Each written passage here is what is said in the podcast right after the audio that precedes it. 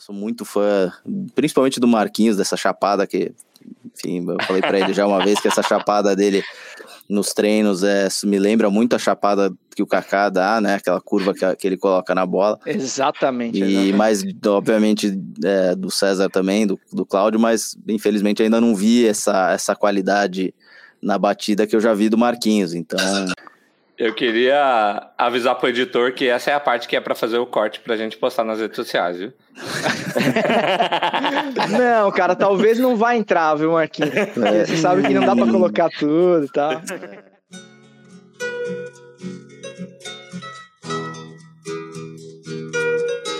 Então vou prestar atenção nessa bosta aqui. Glória a Deus. Glória a Deus. Pagam 20 milhões por um cara como esse, que já no momento ele fazer um empréstimo de um ano, já é uma tiriça desgraçada. A barriga de cadela, o estômago deles aqui em cima. Vocês estão de brincadeira. Vocês estão. E outra coisa, hein? E vamos deixar bem claro. E os bares não estão abertos, hein? Porque se tivesse, meu irmão, ele tava do meu tamanho, gordo igual eu. Jovem, se mais alguém pedir pra sair essa semana, existe a possibilidade do governo Bolsonaro perder por WO? Começa agora o 59 episódio fora de série de.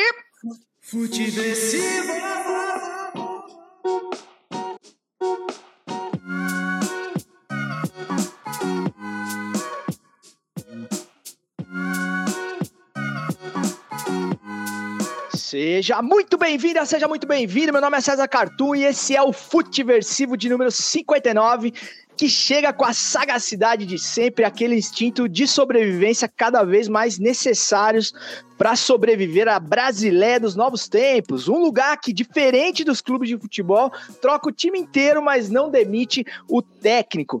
Lembrando que você pode falar com esse podcast através das nossas redes sociais, Instagram, Twitter, Facebook.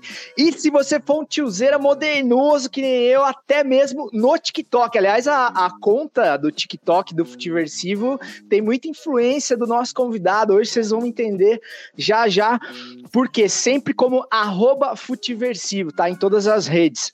E também, é claro, cara, ao vivo, né? Já tem umas três semanas, a gente acho que já tá no terceiro episódio, é, ao vivo pelos canais da Corner, do Futiversivo, tanto no YouTube quanto no, no, no Facebook, Twitter, é, e para você que gosta de acompanhar a gravação, além do episódio editado, com todos os áudios, todas as trilhas que você aprendeu a amar já na quinta-feira, sempre às quintas-feiras, a partir das oito da matina, para você que é mais do áudio do que das imagens, tal. Mas para quem quiser nos ouvir como imagens, como, como diz o Marquinhos, Tamo aí, é, sempre às segundas ou terças, de acordo aí com, a, com, as agendas da rapaziada. O episódio de hoje está sendo gravado em 30 de março de 2021, o ano que está querendo dobrar a meta de 2020. E na mesa cada vez mais desumilde do Futiversivo tem ele, o amante do pretérito filhote de PVC, o adicto do passado Cláudio Campos e o seu sempre saudoso pitadinha histórica. Exclamação, bem-vindo, Claudião. Recebi ordens do Marquinhos de pôr no mundo, esqueci de voltar. Acontece, estamos ao vivo. É que eu tô muito ansioso, né, cara? Hoje, como a gente vai ter uma aulinha aí no nosso episódio, trouxe até meu bloquinho de anotações aqui, ó, porque tem muita coisa importante para aprender com o convidado. E vambora, cara, estamos ao vivo e. Marquinhos, você viu que o cara falou que muda o técnico, mas não muda o elenco, né? Então, bora trabalhar que a gente pode cair a qualquer momento. Eu vi, eu vi, eu vi. Jogou, eu vi. começou jogando ponto para cima da gente já. Que isso, cara, vocês são incaíveis. É, além do Claudião, como você já pode ter, já, já, viu, tem ele, a nova contratação do Cuiabá, o carisma disruptivo do diretor Marquinhos, do Experimentando por aí. Fala, meu sim, como é que vocês estão? Nova contratação do Cuiabá é ótimo. Postei aquela foto, o povo ficou bravo comigo, falando que eu era que não era para deixar entrar para filmar, que eu era olheiro de outro time. Você vê a moral que eu tô aqui.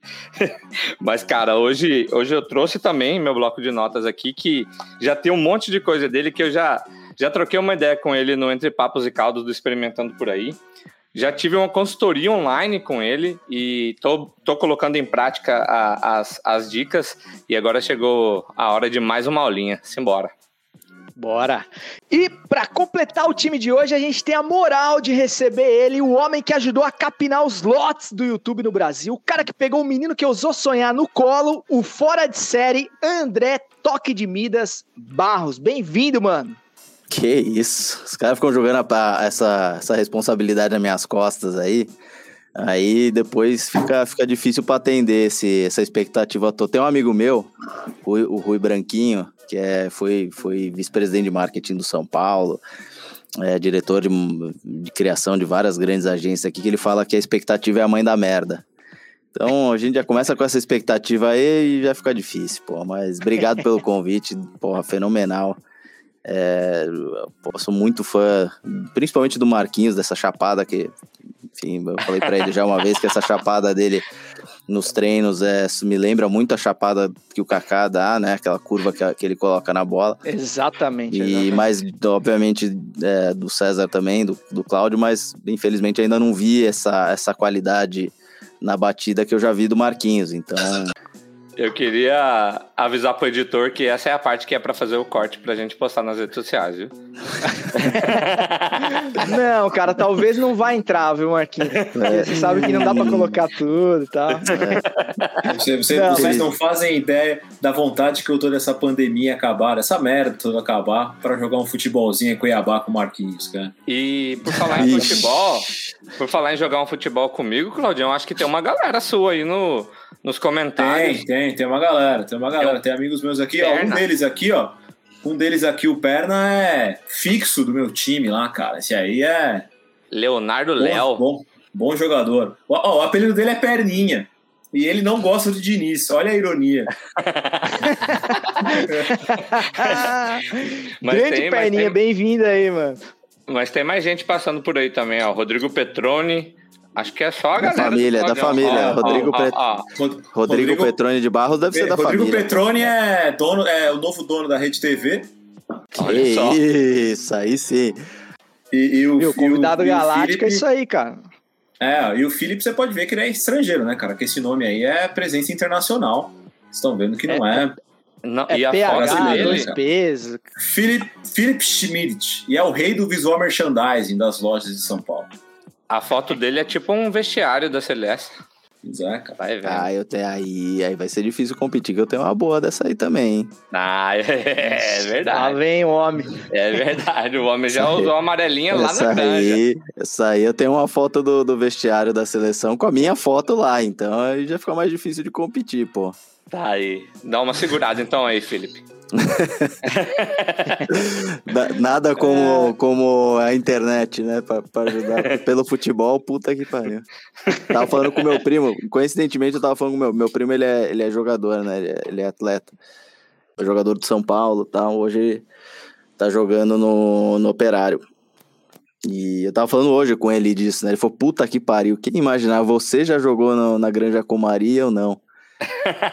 pois é. Pois Pois É é, isso, cara. o, o Tem- sol não brilha pra todo mundo, eu falei pra ele. Tem- Tem dessas. Tem, Tem dessas. Tem um amigo meu aqui em Cuiabá também, o, o, o Kleber, Kleber Borges, que ele jogou naquele amistoso do. O amistoso que o Zico faz no Maracanã. Ah, legal. Ele é consultor da Sul América, Sul América patrocinadora, e ele jogou lá. Falei, cara, Puta, isso é legal. você também. não podia passar na frente do Maracanã com o futebol que você tem, mas paciência, né? É o jogo. É. é o jogo. É o jogo, exato. Exato. Atalhos da vida. Exatamente. Bom, e com a mesa devidamente apresentada, espero que sem mais nenhum problema técnico, além dos 250 que eu tive desde o começo dessa live, vamos dar início aos trabalhos, mas não sem antes pedir as bênçãos pro pai da matéria. Levantou pra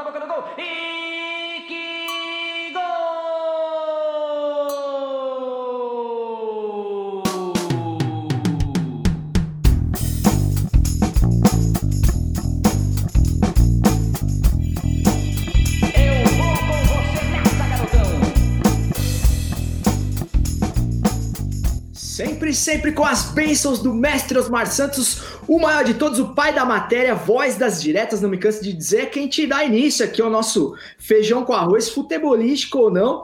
É, geralmente a gente dá uma passada pelo, pelo quente das rodadas e tudo mais, mas como a gente está gravando esse episódio antes do Paredão, né, Marquinhos, que é o, o evento esportivo mais importante desse país no, no, atual momento, então a gente não pode dar uma opinião mais embasada aí sobre os destinos aí de Sara, Juliette ou do Rodolfo. Então a gente vai falar do futebol também, mas aproveitando aí os, os, os predicados do nosso convidado de hoje. Ô André, você, cara, é, além dessa história toda que a gente já conhece do, do Desimpedidos e do, do Fora de Série e tudo mais, você também já foi empresário de, de jogador, né, cara, de futebol. E aí eu queria saber de você, bicho, porque isso gera uma. A profissão empresária de futebol ela tem uma série de, de mitos, de lendas e tal. Isso gera uma super curiosidade em quem gosta de futebol, mas não é do meio é, propriamente dito, né, cara? É, o que, que você acha que é mais difícil de administrar, cara? Carreira, imagem de boleiro ou de youtuber? Cara, é, sim, fui empresário de jogador por oito anos. Uh, tive a oportunidade de vivenciar o mundo do, do futebol, não só como empresário, né? Tava contando é, em off aqui pro, pro Marquinhos e pro, e pro Cláudio, que eu tive.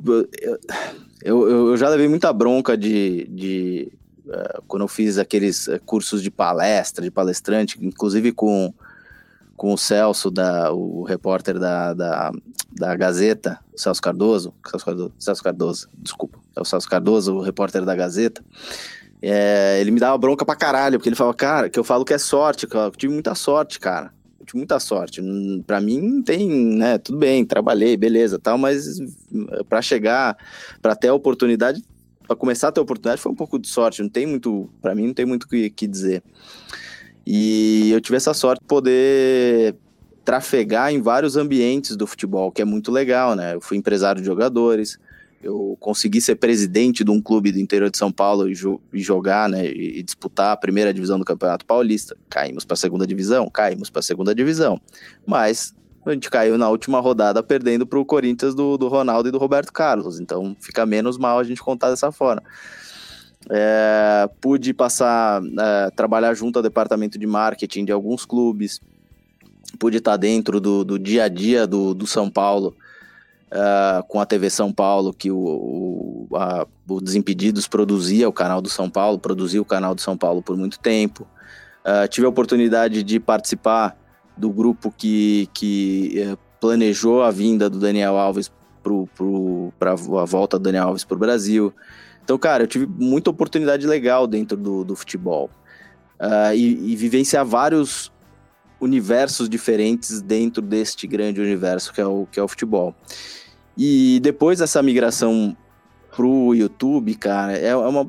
Eu acho que assim, não, não tem. Um é mais difícil que o outro, né? A gente tá falando de pessoas, né? Gerir pessoas na gestão de empresas e gestão de, de projetos é você gerir pessoas, independente de ser, serem youtubers ou jogadores de futebol. Uh, então você pode pegar um jogador de futebol que é mais instruído, que vai ter, uh, vai entender mais uh, o, cuidado com a sua imagem. Ao mesmo tempo, você pode pegar um youtuber que, puta, não, não teve essa oportunidade de, de família, de instrução e deslumbrar. Então, cara, eu acho que é, gerir pessoas é uma pica. É, independente de ser jogador de futebol, independente de ser youtuber. Então vai depende muito do, do background que você, tra, que você tá trazendo. E até os instruídos, cara, uh, eles têm, têm dificuldades, cara, podem ter dificuldades, né? E tem um caso legal, uma vez, eu, além de sócio do Kaká no Desimpedidos, antes até de ser sócio do Kaká no Desimpedidos, eu, eu comecei a. Eu já o conhecia, né, de, de tempos, né, não tinha uma relação tão próxima. O meu primo, que é, que é jogador de futebol, ele, ele jogou junto com, com o Digão, irmão do Kaká, na base do São Paulo, e eles ficaram muito próximos, né, a vida inteira. E eu não, não tinha essa proximidade, mas o conhecia ali de circular a casa da minha avó, minha avó deixava de fazer bala de coco para mim para fazer pro Cacá e pro Digão. Então isso é uma coisa que eu faço questão de mencionar, porque é uma, uma dor a antiga. Mago, né? a mago. É uma isso mago. é trauma, hein, cara? Você tá tratando isso aí, não? É, 100%. É, é terapia, terapia já há muito tempo para isso. E o meu terapeuta falou que eu preciso falar sobre isso. E, é, né? E especialmente porque todo mundo pensa que o Kaká é bonzinho, é bonzinho. A minha avó deixava de fazer coisa para mim fazer para ele. E, e, eu fui aproximar de fato dele em 2000 e 2012, cara. Que a gente, que eu comecei a fazer uma, uma assessoria para ele de redes sociais. E aí a gente começou a ficar muito próximo, cara. Uh, e vendo tudo que estava acontecendo depois com o Desimpedidos, a, o Fred crescendo, teve um momento que o Fred começou a dar uma deslumbrada e eu pedi pro Kaká falar com o Fred e, e, e orientá-lo. E, um momento eu virei para ele e falei, cara, e você? Foi, foi até no, quando ele estava voltando na para se aposentar, né? Eu tava, tava lá em Orlando com ele. E eu falei, e você, cara, você nunca deslumbrou? Você nunca teve? Ele falou, já, velho. Já deslumbrei, já deslumbrei, já achava que logo depois do, do que eu fui eleito o melhor do mundo, achava que eu era o pica, que eu fazia, mandava em todo mundo, desmandava, fiquei meio mala. Falei, e aí, o que, que você fez? Falei, Boscão. Meu pai pegou falou, campeão, vem aqui, ó. Senta aqui do meu lado, deixa eu contar uma coisa. E me deu um bem-vindo à Terra. Então, se até caras como ele, que já vem de uma classe média, que já tem uma índole diferente, tá, tem uma família super estruturada, unida, próxima, passa por isso, né? Então, gerir pessoas eu acho que é o grande, é o grande desafio de qualquer gestor, né? Independente da, da área. Eu queria emendar para você responder depois uma coisa um pouco mais complexa, mas, cara, que eu acho fundamental, assim, nos dias de hoje, que é a questão do posicionamento, cara. Os jogadores têm sido muito cobrados, assim, por um, por um silêncio, por uma alienação no momento terrível que o país está vivendo, um momento onde as pessoas tinham que estar falando, principalmente eles que têm os, os holofotes apontados para eles. E eu queria saber se isso também tem influência de empresário, esses caras são instruídos a se calar diante de assuntos mais polêmicos, ou é mais em relação ao clube, enfim, que é o empregador do cara, quem é que faz mais diferença? E fiz muito. Não, viu, André, Fala, não só mano. político, assim, político também, mas, por exemplo, essa questão da volta, do, do, da, do, da continuidade do futebol, não, é uma coisa que interfere de, diretamente na, na, sobrevivência do cara, na saúde do sim, cara, sim. e mesmo esses temas, assim, que são, vamos dizer assim, do, que seriam do sindicato dos jogadores ali, parece que eles não, eles não falam, né? eles, não, eles não se posicionam. Sim, cara, eu acho, eu acho que a Anitta, ela deu um ensinamento para as pessoas que, que ou para os artistas que que pode ser levado para muita gente, que assim, o foda não é o cara, o cara, a gente cobrar as pessoas de falarem ou não. O foda é a gente não saber se a pessoa sabe falar sobre o tema. E aí já é uma outra questão de, de para mim, pelo menos, de, de base, né? De educação de base. Então é foda você ir lá e cobrar de um, de um, de um jogador de futebol de se posicionar, uh, de um funkeiro, de um youtuber, de uma cantora, de um cantor god, do que for, cara, de um empresário, sem saber se ele sabe falar sobre o tema. Às vezes é melhor que ele não fale do que ele vá lá e falar bosta, né? Então, eu acho muito complicado. Eu achei muito foda, assim. Uh, não conheço a Anitta, não, não sei, uh, não sou uh, consumidor do, do, da música da Anitta, mas eu achei muito foda o que ela falou. Ela falou, cara, vocês estão me cobrando para falar sobre um negócio que eu não sei falar. Então se eu, eu vou vir aqui e falar, então eu vou fazer o seguinte: eu vou lá, que daí eu sei de, de mercado, de pessoas que eu conheço que já trabalharam com ela, que ela é uma pessoa muito inteligente.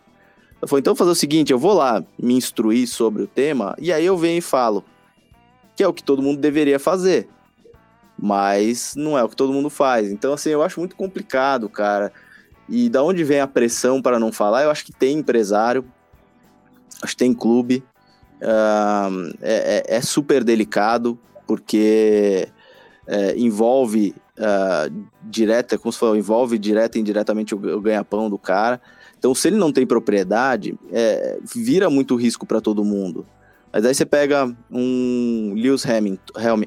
Hamilton. Hamilton. Hamilton. Hamilton. É o, novo comandante, é o novo comandante Hamilton da Bandeirantes. Boa. O Hamilton, a gente pega ele lá e ele e, e, o posicionamento que ele teve com que ele vem tendo com relação a, a, a, discriminação racial, que é a ele viveu isso E ele tá se posicionando super bem, ele tá se colocando, ele tá usando da força da imagem dele de uma forma muito positiva, na minha opinião. Cara, é, tá, sendo, tá sendo super bom, assim, ele, e, e, ele tem as restrições, tá? Eu tenho certeza que ele tem as restrições, que os caras da FIA, da McLaren, da, da, da McLaren, da uh, Mercedes, uh, devem ficar super... Porra, ele é não, toda semana, cara. Então, mas ele se posiciona, se posiciona bem. Porque ele, ele tá se posicionando num, num tema que ele tem propriedade, né? Que ele viveu isso. Uh, então eu, eu, acho que é isso, cara. Eu acho que é, que é super delicado. Acho que a pessoa precisa saber o que vai falar para falar. Não dá para cobrar, sair cobrando todo mundo de se para mim, né? Sair cobrando a torta e a direita de jogador, de quem quer que seja se posicionar, sem saber se ele tem propriedade, porque a, a emenda pode sair pior que o soneto, né? É isso aí, cara. Acho que você falou, tocou em pontos interessantes aí, cara. Tipo, primeiro, muita gente que não sabe do que tá falando, mas que tem holofote e tá falando merda, tá desinformando e tá, é tá fazendo muito pior do que se ficasse em silêncio. É, mas no caso, por exemplo, no caso da Anitta, né, cara, que você citou aí, teve aquela famosa live que ela fez no começo da pandemia com a Gabriela Prioli, lá, não é isso? Uhum. É, e onde ela se colocou numa posição muito legal, assim, de tipo assim, cara, me explica o básico, assim, porque eu não sei Sim. de fato, né, cara? Então, Sim. acho que é muito legal. E outra coisa que você, você trouxe do, do Hamilton, né, cara? Ou do Hamilton para os íntimos. Tipo assim, é, nesses temas mais densos que ele se posiciona semana após semana, num ambiente super elitizado da Fórmula 1 e tal, embranquecido e tudo mais, falando sobre racismo, né, cara? Então é, ele bota um dedo numa ferida muito pesada ali. É. é tudo bem, é, talvez seja, sejam poucos, talvez só os maiores como ele, né? Porque ele é o melhor de todos. Então ele, talvez se fosse o, o Nakajima lá, né? O, o Berger falando, já teria sido limado da Fórmula 1, né? Mas como ele é, uhum. é N vezes campeão tal, você não tem como tirar o melhor de todos. Mas o que é cobrado, por exemplo, no último final de semana, ele foi entrevistado pela repórter brasileira e ele só, ele só demonstrou a preocupação dele com o Brasil. Ele falou assim: cara, o que está acontecendo no Brasil? Estou muito chocado com as coisas que eu vejo. Eu estou preocupado com o número de pessoas que estão morrendo. Eu conheço pessoas lá, eu já visitei, eu adoro o Brasil e tal. E você não vê, por exemplo, aí vou ter que citar o Neymar, por exemplo. Você não vê ele demonstrando, por exemplo, nem essa preocupação, entendeu? Não estou pedindo para ele falar mal do Bolsonaro, para ele romper com o governo, para ele pedir impeachment, nada disso, mas, sabe, mostrar empatia, assim, sabe, pelo que está acontecendo no país dele, porque, pô, ele tem família aqui, uhum. ele tem amigos. Talvez ele já tenha até falado e eu estou fazendo, cometendo uma injustiça, mas assim, me parece que esses caras, mesmo os grandes, assim, estão é, completamente alheios assim ao que está rolando, assim. Não sei se chega para eles isso, se eles são tão blindados que nem isso chega, mas passa essa sensação de falta de preocupação assim com com o outro, né, de empatia mesmo. É, eu não, eu não sei se é falta de, de preocupação, assim, eu, eu, não tenho proximidade com, com, com o Neymar, o conheço, já tivemos juntos em, em, em diferentes ocasiões, mas não, não, não, não faço parte do, do ciclo de amizades dele para poder falar com, com propriedade. Então não sei se é falta de preocupação, mas até a gente, eu estava discutindo com alguns amigos, depois que saiu o, o Social Dilemma, né, e o, o, o filme lá da, da, Netflix, é o Dilema Social, para quem não viu, vale a pena dar uma olhada. É, e eu tava falando, cara, se for parar pra pensar, o, o, algoritmo ele é reflexo do que a gente faz, né? Assim, ele, o algoritmo ele não. Uh, ele não cria situações, ele apro se aproveita de, de comportamentos para vender mais.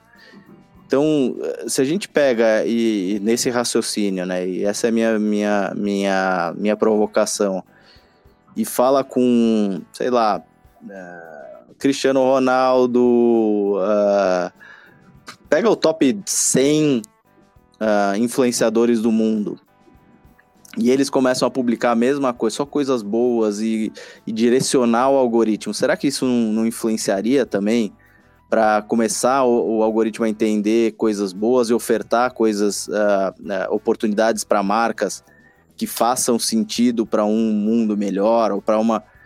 Eu acho que sim. Só que ninguém se propõe, ninguém quer correr esse risco de, de, uh, de, de exposição da, da sua imagem. Então, envolve muita coisa, sabe, cara? Então eu não, sei se é falta de preocupação, uh, se é falta de, de orientação, se é, se é um risco de.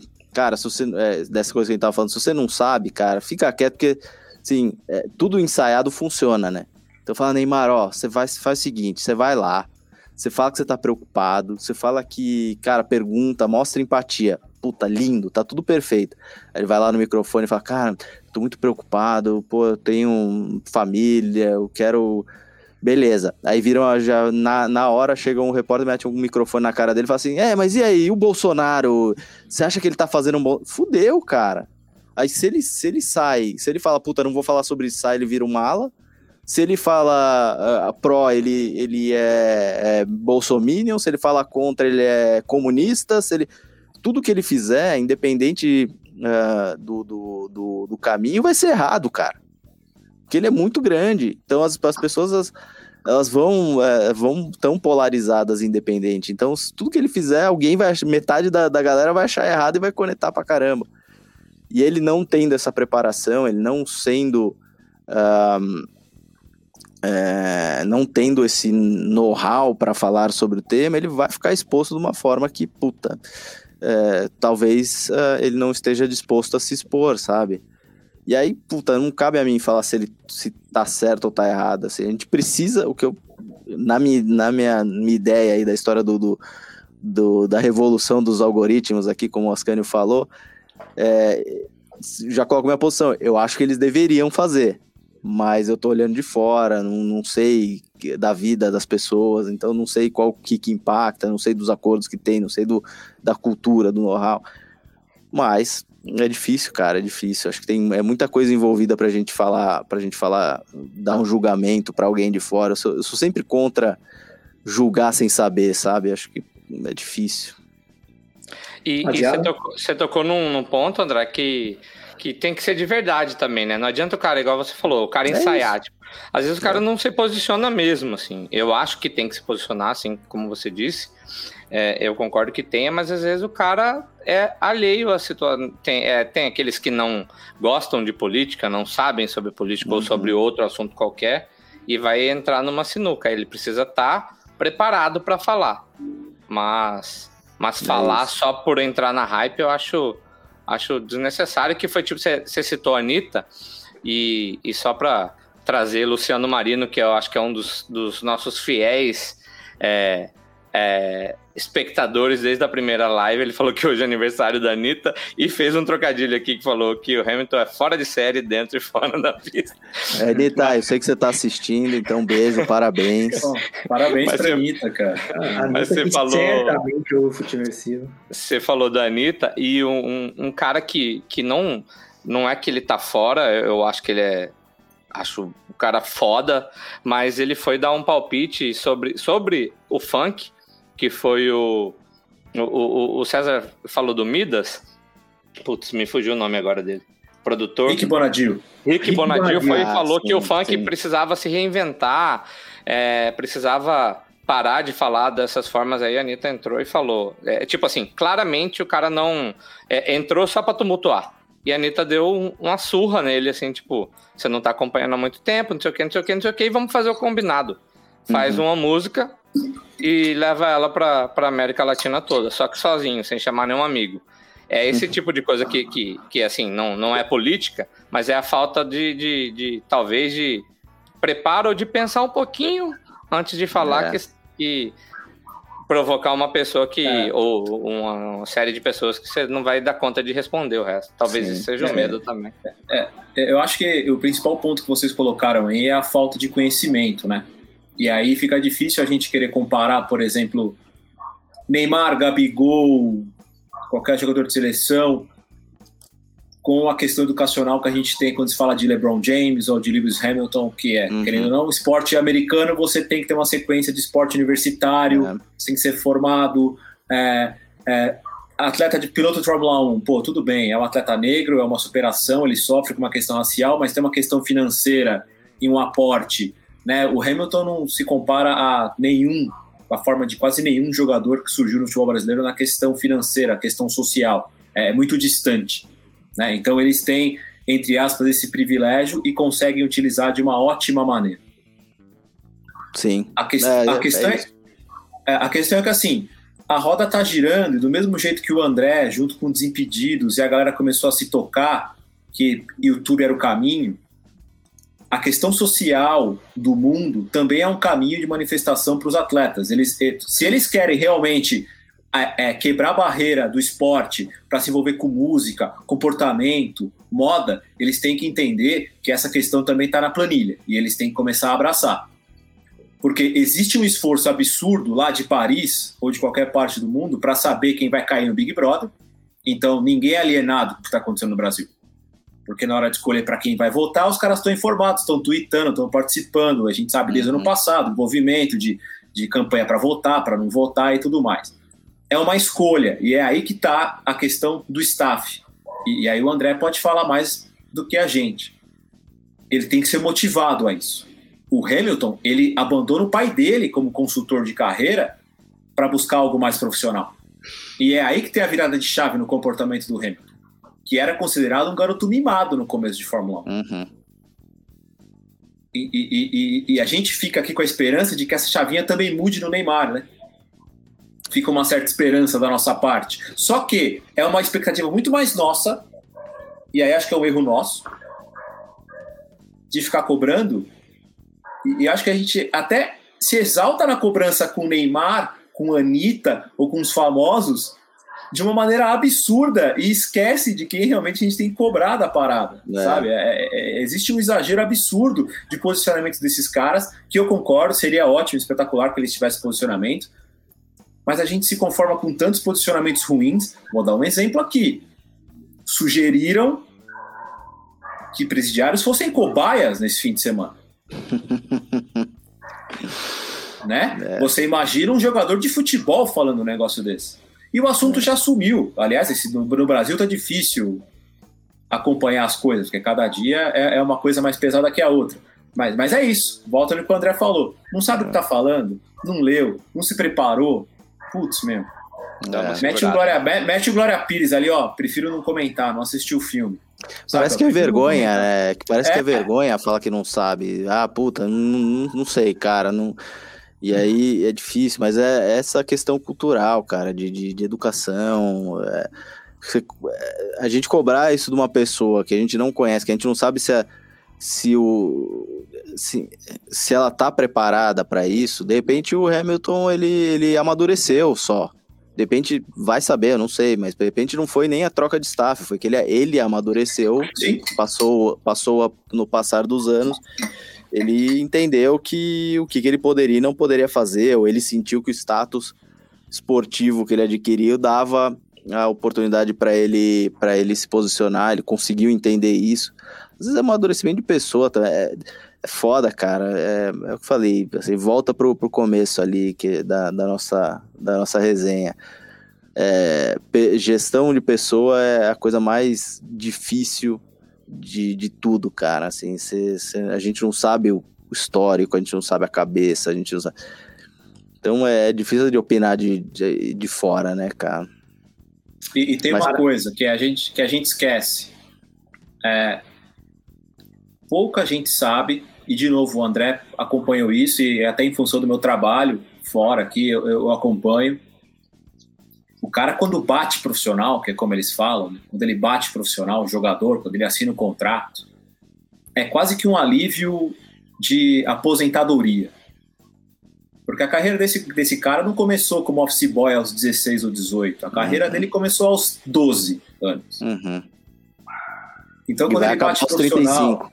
É, exato. Então, quando ele bate profissional, então, ou quando ele assina um contrato ali, ou quando ele vai para a Europa, e que ele consegue trazer um, um conforto para a bolha dele, que é a família, as pessoas próximas, ele, ele, ele quer sossego, Uhum.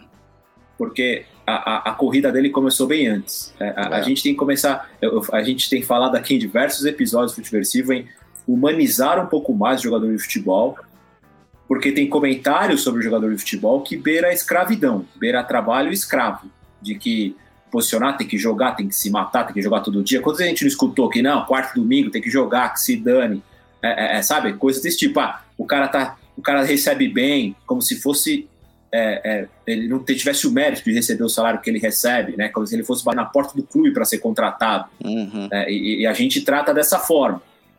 A gente tem certos exageros, não é na, na, na, na mesa do boteco. A gente tem esses exageros todo dia em programas de televisão. Né? Questionamento sobre será que ele tem que receber isso? Sendo que, até é um assunto que a gente vai tocar aqui, poucos recebem em dia na Série A, que é 5% do nicho de atletas de futebol.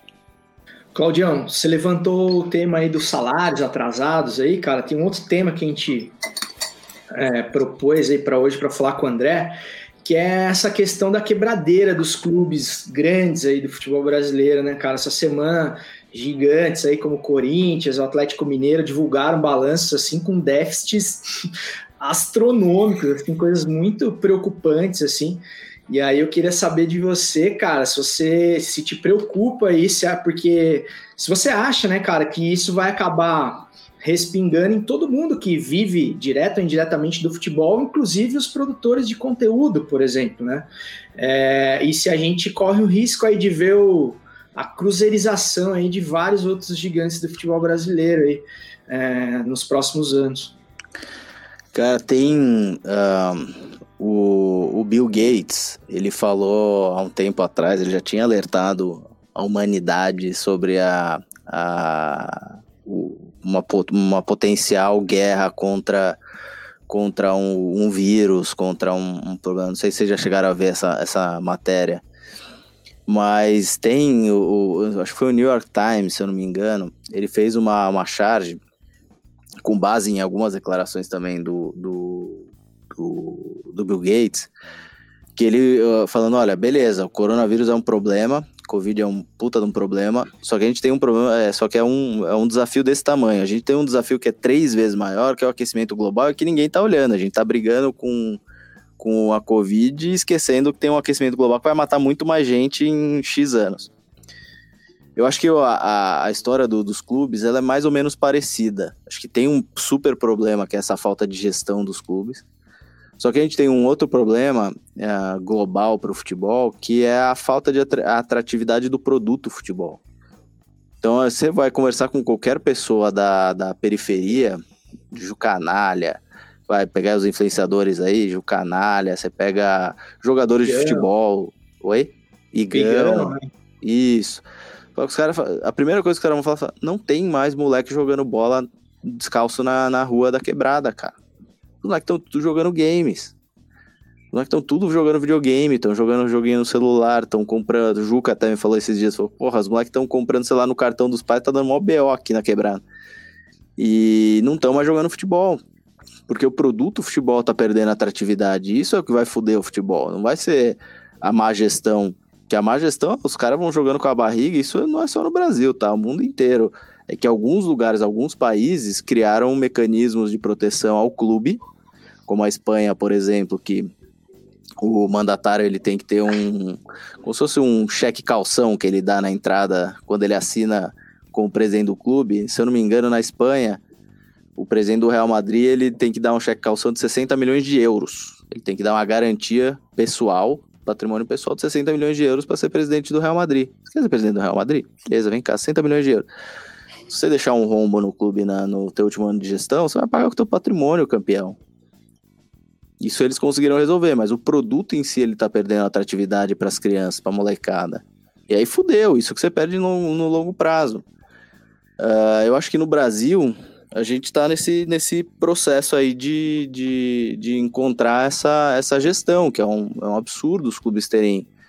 Uh, se você for olhar administrativamente, você pega um clube que fatura sei lá, 600 pau, 600 milhões, 300 milhões, não sei quanto por ano, e os caras não conseguem uh, equalizar a conta, alguma coisa tá errada. E aí a gente vai ver o, o que possivelmente está errado, é que ninguém não tem é, responsabilização pelo que os caras fazem no, nos, no, nos anos de mandato. É muito fácil, o cara vai lá nos três anos, dois anos, quatro anos, sei lá quanto tempo cada clube fica, contrata um monte de jogador, tira técnico, põe técnico, paga multa, promete multa e não paga, contrata jogador e não paga, paga, não sei o quê. Acabou. Sai do, do clube, acabou o mandato, sai, sai do clube e é o próximo que pega a bucha. Ele não tá nem aí, ele tá preocupado em, em politicamente manter o, os, os, o tempo de mandato dele o, o mais exposto possível para ele ganhar moral no clube. É, é uma puta loucura isso, né? E aí quando faz coisa, quando tem coisas e ações legais, como o processo todo é cagado, eu posso falar tanto palavrão assim? Não. Pode. Agora, que, agora que eu me dei conta. Ainda mais se tratando desse tema. Ainda mais Porra. tratando desse tema. Porra, esse é um tema que eu fico, eu fico exaltado, cara. E ainda que eu, quando você vê como o processo todo ele é errado, quando tem iniciativas legais, aí, por exemplo, que eu já ouvi de vários clubes, que eu já vi acontecer em vários clubes, faz uma puta ação legal, que puta potencial pra trazer sócio torcedor, pra querer gerar receita, pra aproximar, pra gerar interesse pra molecada, não sei o quê. O departamento de marketing não pode entrar no, no, no CT. Como assim o departamento de marketing não pode entrar no centro de treinamento? Falei, cara, o departamento de marketing ele tem que ter um escritório dentro do centro de treinamento do clube. Porra, quem que paga a porra da conta de vocês? É o, é o dinheiro que vem da, da televisão, que é publicidade, é o dinheiro que vem de patrocinadores, que é publicidade. Como é que o departamento de marketing não manda nesta porra? E não entra, cara. Ah, não, puta, não, não vai. Aí o, o, o, processo, o- a lei trabalhista aqui também é uma maravilha, porque pega. o- guiou os clubes para eles fazerem um contrato de imagem pra, que nasceu para burlar é, pagamento de imposto. E aí o jogador não entende que ele tem que. que ele, que ele, que ele cede a imagem para o clube quando ele assina um contrato. Fala, não, esse contrato aí, ele. A lei trabalhista, ela, ela, ela, ela é tão ah, ruim, engessada também, que criou um contrato de imagem que ele, ele serve para burlar pagamento de imposto. E aí, quando você vai usar esse contrato para falar pro jogador ir na zona mista para dar entrevista, para expor a marca do patrocinador, ele fala que não, que ele não tá sendo pago para isso. Porra, aí você me fode, né? É, e- mas dá para entender o porquê dessa essa confusão. Que é tudo assim, ah, é tudo. Ah, não, puta, olha, é- é, lei trabalhista, isso eu, né, preciso achar um jeito. Fala, não, cara, tem que ser, tem, tudo tem que ser adaptado. A gente, os mercados são diferentes. E ninguém quer ter esforço, ninguém quer fazer esse trabalho, né? Ninguém quer, puta, não, tem que parar, tem que planejar. É, nem- puta, então é difícil, assim, é, mas eu acho que esse é um é, o, é, o, é, a, é a menor briga que tem. É, das, todas as brigas, as duas são grandes, mas da- entre as brigas grandes, a desorganização e a má gestão é a menor briga. A gente tem uma briga muito maior de longo prazo, que é a falta de atra- de atratividade do produto futebol, que vai acabar com o consumidor. Acabou o consumidor, fudeu, acabou, acabou o dinheiro. Hein, André? E, e baseado nisso que você estava falando da falta de atratividade, de, de, de, de buscar outros, é, outros públicos, talvez nesse, nesse sentido, eu estava vendo que o Flamengo, seguindo o que o, o City estava fazendo também, a, a, a tendência de, de deixar multinacional o, o clube, ter, ter outras sedes, ter, ter, outra, ter atividade em outros países. Você acha que esse é um, esse é um caminho que eu vi que o, o Flamengo estava tentando Portugal, mas ma- é, prioritariamente Estados Unidos, mas talvez Portugal também.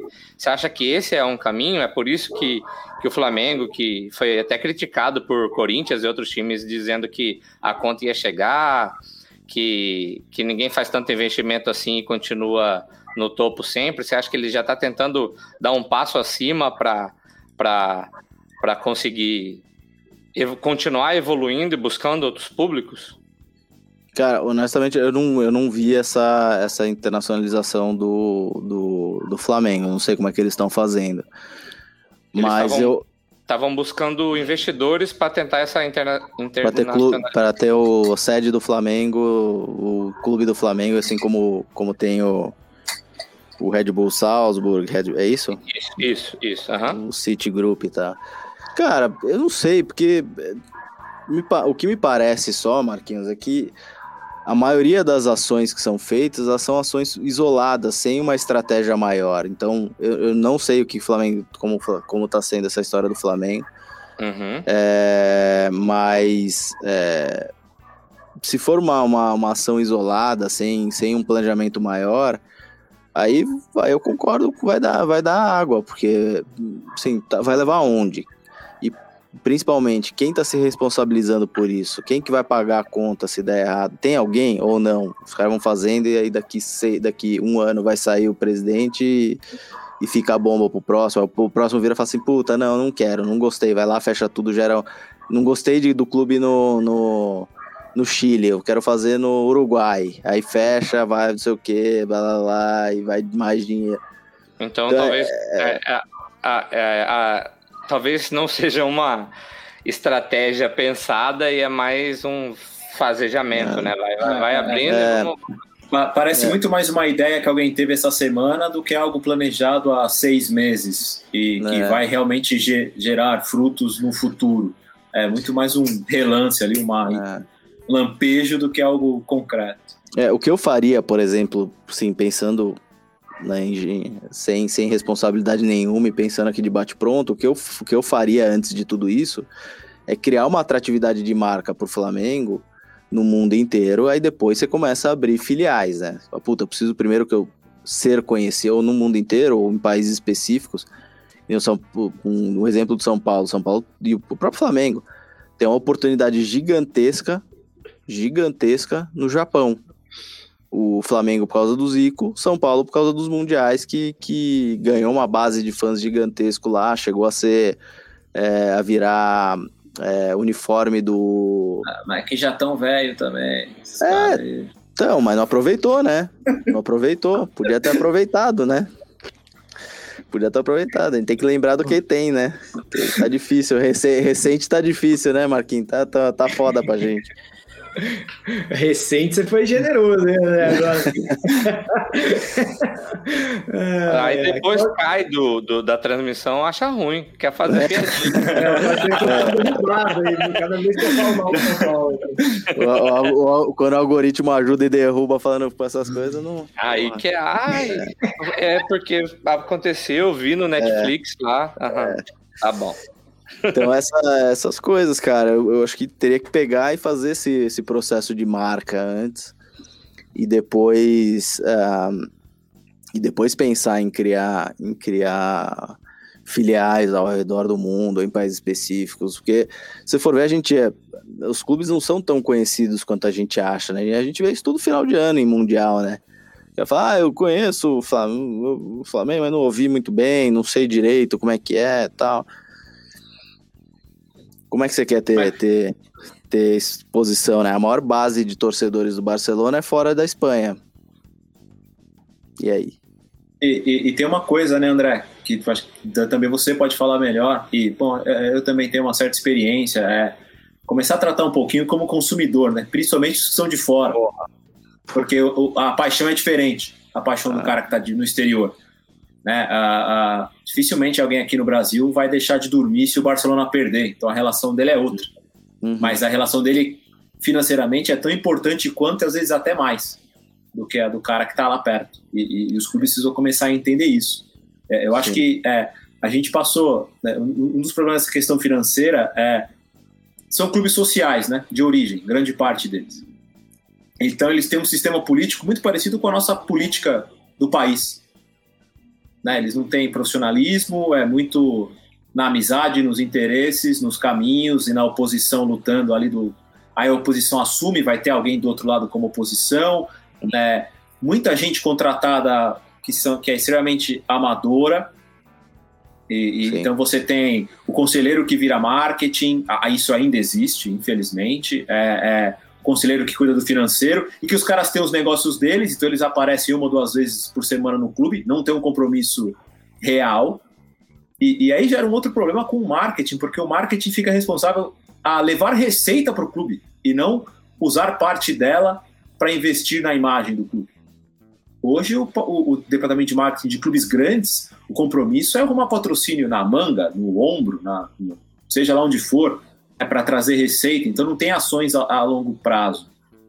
Sim. E aí, a gente entrou num círculo vicioso que é: meu produto não é bom, eu não consigo melhorar, eu não consigo atrair, e, e- que é o que o André falou. A galera tá soltando Mas essa galera acompanha a Champions, ela dá uma paradinha, ela vê os melhores momentos. Então, assim, futebol bom todo mundo gosta. A molecada da periferia ainda adora o futebol bem jogado. Assistem de outra forma, de uma maneira bem diferente que nós, mais velhos, mas eles gostam. Então, se a gente não se cuidar, a gente vai começar a ter um negócio aqui que vai ser um, um gap, assim, um espaço entre NBA e NBB.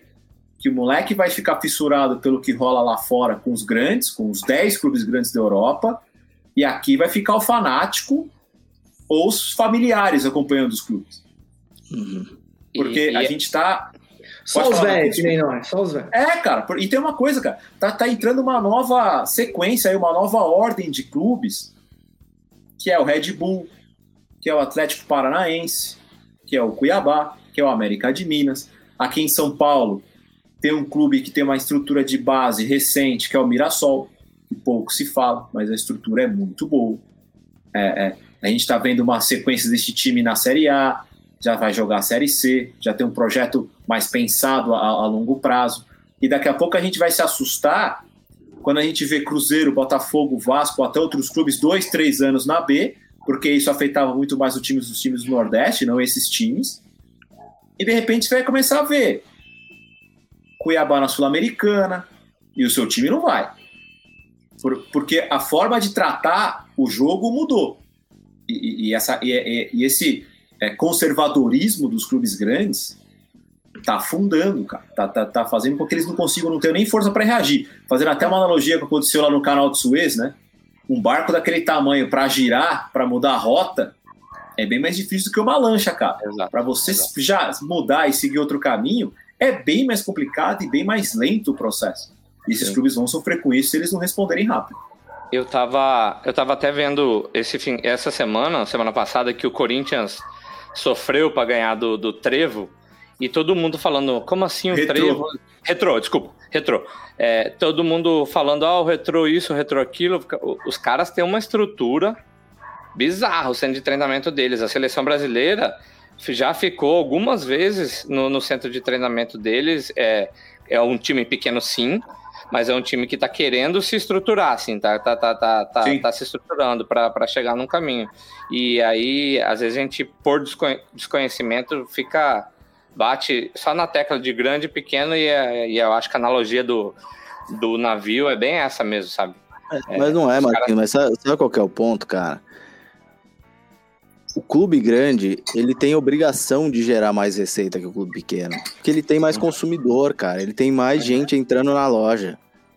Exato. O foda é que, é, como o Cláudio falou, ele não é visto como consumidor.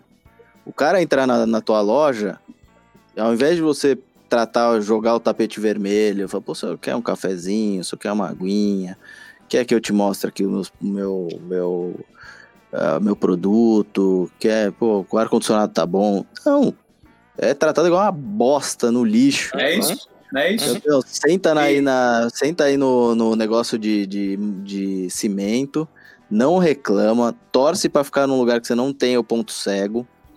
Você come aqui essa pipoca fria, é, o Wi-Fi não vai funcionar. A hora que você sair, vai sair com um monte de gente, uma puta zona do caralho, capaz de você ser pisoteado, capaz de sair uma porradaria e você levar é, borrachada do policial e não reclama. Não reclama isso. porque é, você é fã. Já E- tá e- e- fazendo muito de deixar você, jogo, você pagar sem conta que pra assistir o jogo. E não de você. não é raiz, né? O suficiente. Exato, é- exato. E, É. e ai de você se for do marketing e for com ideias para discutir questões raciais, homofóbicas ou ideias que envolvam o futebol feminino nesses clubes que fazem com muita má vontade. Porque no dia a dia tem muita má vontade na maioria dos clubes com, as- com esses pontos. Querendo ou não, é uma- é são, são questões que estão no dia a dia e que esse conservadorismo bloqueia. Ninguém, se, ninguém fala sobre esses temas nesses clubes. Eu concordo, mas eu divido essa responsabilidade com as marcas. Eu não acho que é só Demais, demais, Não é demais. culpa do clube, é culpa das marcas também que não botam a, a, a pressão, falam assim, ó, beleza, você Corinthians, né? É, São Paulo, Santos, Palmeiras, Grêmio, qualquer um. Você quer, quer meu dinheiro? Eu acho do caralho. Só que assim, você precisa ter futebol feminino, você precisa ter ah, posicionamento, precisa- cara, o clube, muito pelo contrário, os caras não fazem, ou quando querem fazer, é, vou ver se eu consigo contar uma história aqui omitindo. Teve uma, um clube que, um- uma marca que me procurou para ajudar a fazer uma ação de posicionamento ah, com, com o atleta. Falei, legal, vamos lá, vamos fazer essa ação. Planejamos a história inteira. A gente foi lá falar com a marca e falou: olha, tá aqui, ó, um planejamento de um ano inteiro pra gente fazer essa história se sustentar por um ano, blá blá blá. blá. Falou: não, não, é só de seis meses, é, nem ia ser três meses, sei lá. Falei, não, cara, não dá pra eu falar pro cara pra movimentar um clube, movimentar o atleta, pra ele se posicionar e, e fincar uma bandeira por três meses, cara. Aí é, ele era, era essa bandeira era contra, contra a homofobia. Aí depois de três meses ele desencana, aí esquece. Aí já pode ser homofóbico. Ah, foda-se. Não, não pode, cara. Tem que sustentar isso. Ah, não, porque não sei o quê, porque a uma... Ah, então vocês não querem fazer, cara. Então vocês não querem fazer. Então, eu, é, eu acho que eu concordo com, com o conservadorismo dos clubes, mas acho que tem uma grande parcela disso aí também, dessa, dessa parte específica, que é, que é de responsabilidade da, dos patrocinadores, que também não colocam atenção devida para temas sociais, para temas de eh, racismo, de, de, de igualdade e, e- por aí vai. Até porque, né, André, quando a marca pressiona, as coisas acontecem, né? Os caras se coçam. O grande exemplo foi que o Robinho não jogou no Santos, né, cara? Por, muito por pressão do- dos patrocinadores que não, né, não corroboraram com o que estava acontecendo. É, Gaudião, vamos tocar pro pitadinho então? Vamos, vamos falar de coisa velha. Fala de coisa Vamos boa. falar de então, ô, ô Claudião. Pitadinha histórica. Reticências, três pontinhos, fecha conchetes, abre aspas, underline, interrogação. O mundo inteiro vai ver como é. Brasil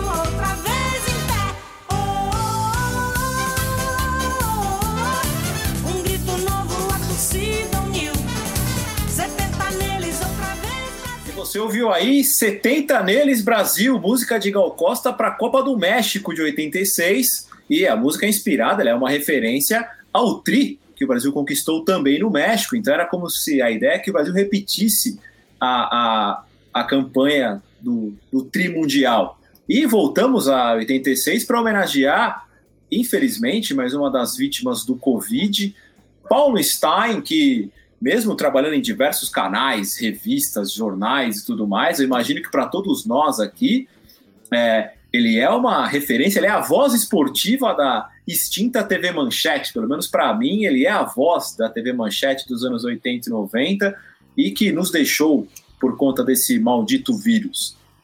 Ah, singela homenagem para o homem que também foi o primeiro homem a narrar Carnaval no Rio de Janeiro, diretamente do Sambódromo, é uma situação inusitada e que ocorreu exatamente no dia da eliminação do Brasil na Copa do Mundo, na, na, na derrota nos pênaltis para a França, em que o companheiro de cabine dele era ninguém mais, ninguém menos do que João Saldanha, o João Sem Medo, na época comentarista, e que ele ficou um pouquinho puto com o Sócrates. Eu não vou falar muita coisa aqui, não, vou pedir para o Marquinhos soltar, só vou dizer uma coisa.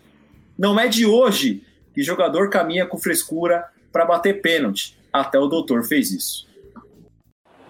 Aí o Sócrates.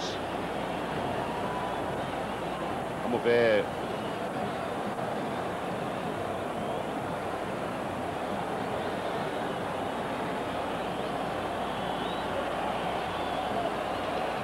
Posicionado Sócrates.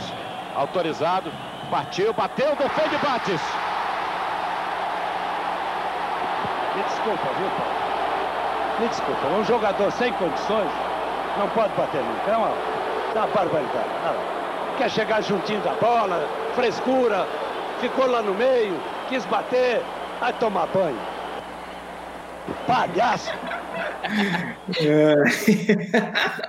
todo, todo carinho e amor de João Saldanha para o doutor Sócrates na Copa de 86. Que beleza. Ô, ô, André, Você lembra mais da manchete pelo, pelo manchete esportivo ou pelo, pelo Pantanal, né? com, a, com a Juma, das suas memórias infantis aí?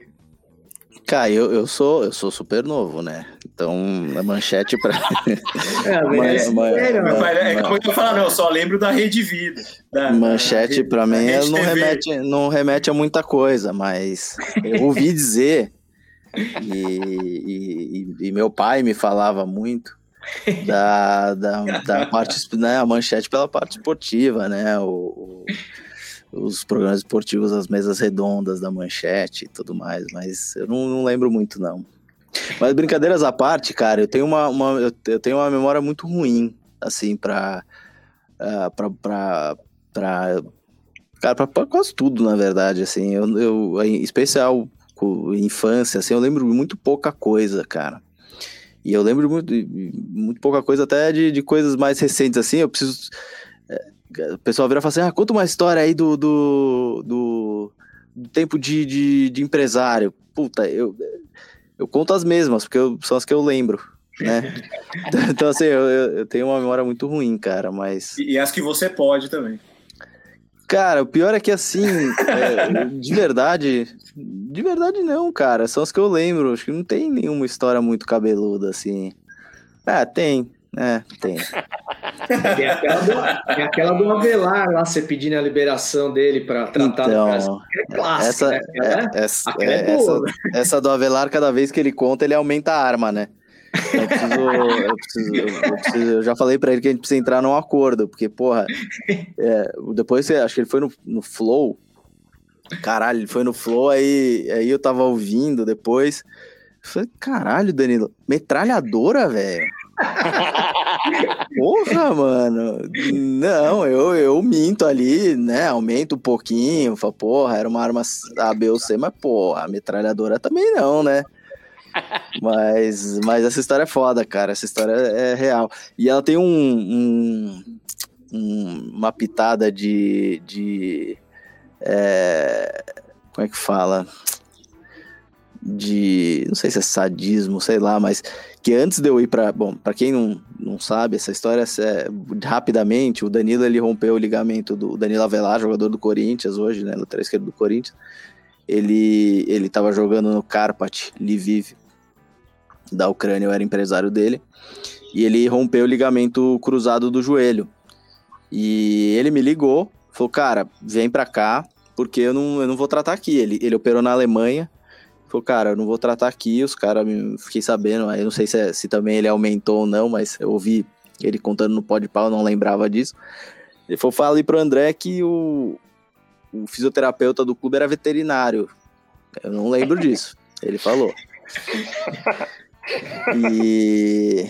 Só que a instalação lá era muito ruim, de fato. Ele falou, cara, a instalação não tem condição. Você consegue de eu tratar aí no Brasil? E aí eu, eu, por acaso, eu conhecia o Joaquim Grava e pedi pro Joaquim Grava se ele podia receber. Tinha já relação Tá com o Corinthians.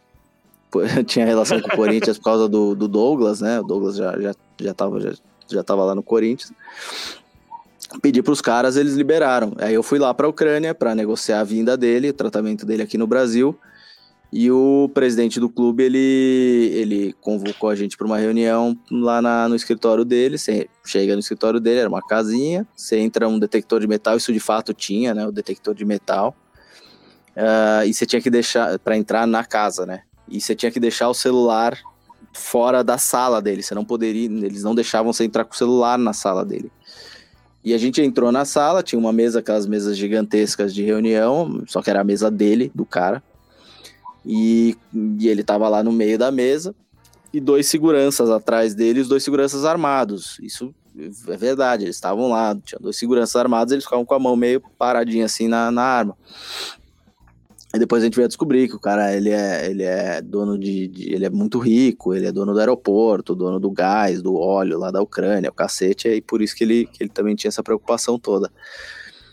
E só que a, só que a história que eu, a arma foi, foi aumentando. Aí era o, pra mim, era até onde eu me lembro, era uma, uma, uma Glock.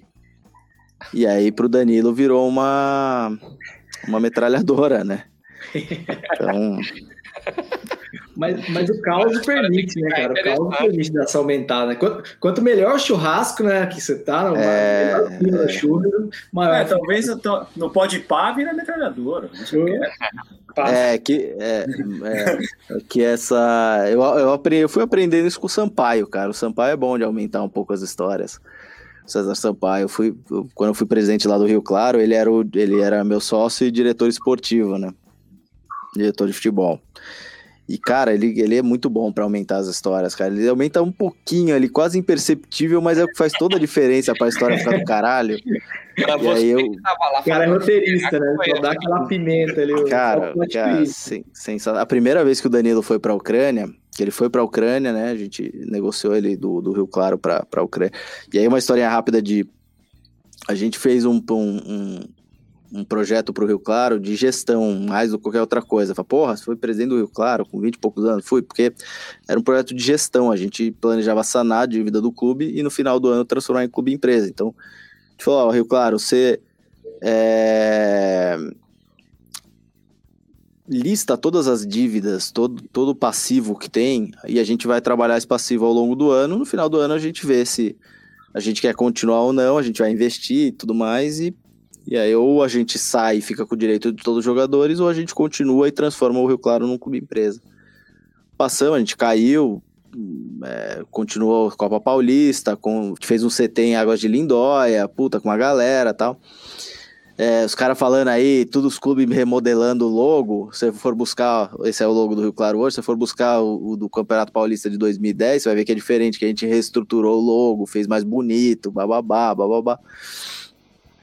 E aí, em dezembro, novembro, dezembro, chegou uma conta de água de um milhão de reais. Aí, campeão. Aí não, né? Aí você quer fuder o pai de família, né? Caralho. E, é, a gente negociou ele pra, pra Ucrânia. E a primeira vez que ele foi pra Ucrânia, é o Sampaio que levou. E aí ele, cara, se vocês tiverem a oportunidade de trazê-lo um dia, pede pra ele contar a história da, da primeira vez que ele foi pra Ucrânia. Ele fala, puta, aí, cara, os Luinha viram o neguinho, primeira vez que vira o neguinho na vida. E fica passando a mão na cabeça, assim, ele vai aumentando. Puta, é muito bom, cara. Ele é muito bom contando história. Cara, É. seria muito da hora trocar ideia com É. o pai, mano. Puta, esse é um personagem sensacional também, velho. Inclusive, André, todos os seus contatos que você quiser indicar e fazer a ponte. a, gente, a gente promete que a gente à não isso na internet. É. Boa, vamos, vamos, vamos, vamos agitar. Falar com ele agora, ele tá, tá no Rio, né? Tá, tá lá na CBF, tá, tá bom pra CBF. falar com ele. Ô, André, você tocou nesse, nessa história do clube empresa aí, é, e a gente tinha pensado em falar contigo sobre isso também, cara, que é o seguinte, é, você acha que essa pode ser, de repente, a solução para aquele outro problema que a gente comentou ali no Uhum. bloco anterior, da quebradeira dos clubes, e se tem um jeito de fazer isso respeitando a identidade do clube, a história do clube, né? Os, os mais conservadores acabam é, chiando muito, e com certa razão, é, dessa deturpação da identidade dos clubes, por exemplo, quando você pega um Red Bull Bragantino, né, que faz uma alteração muito drástica, muda o escudo, muda o uniforme, muda o nome do time. Uhum. É, você acha que dá para equacionar para atender ambas as demandas assim da torcida tradicional e do- dos desafios aí do, do futebol contemporâneo? Cara, é, assim, eu, eu acho que o único caminho que existe para salvação nesse tema é a responsabilização. A responsabilização ela pode vir, vir por uma lei que obrigue o presidente a se a, a- aportar patrimônio pessoal caso ele deixe ele deixe dívidas a- além do planejado para o clube, mas que daí de- demanda uma gestão empresarial de fato ou o clube empresa. É falar, ah, puta, o clube empresa vai, vai descaracterizar o clube. Hum, Manchester City tem dono, não descaracterizou. O a Inter de Milão tem dono, não descaracterizou. Ah, puta, tá indo bem esportivamente, tá indo mal, é outra história, mas não descaracterizou em nada. Milan tem dono, não descaracterizou. A Liga Americana toda de futebol tem dono e só, só cresce. Porra, então peraí, acho que o errado somos nós que achamos que vai, vai descaracterizar. Caso do Red Bull e do Bragantino, cara, eu acho que é outra história. É outra história porque, assim, o, Red- o Bragantino tinha dono. Se ele vendeu, ele tinha dono. Né? O Atlético Paranaense tem dono. Petralha, na prática, é dono do Atlético Paranaense. E por isso que tá evoluindo e por isso que tem a base que sempre teve. Então, é, eu acho que assim, a, a gente tende a, a criar os gatilhos, os bloqueios mentais para coisas que a gente acredita que são o status quo, né? Ah, não, puta, é o clube social. Se a gente tiver uma. Se virar uma empresa, vão cagar pro torcedor. Cara. É, pra mim não faz sentido nenhum. Assim, é, o Cláudio matou, falou. Se entrar um dono ali, ele vai começar a olhar o torcedor como um cifrão. E a melhor coisa que pode acontecer pro torcedor é ele ser visto como um dinheiro. Que ele vai ser bem tratado. Aí o cara vai começar a querer ouvir. O clube de futebol no Brasil hoje não ouve o torcedor.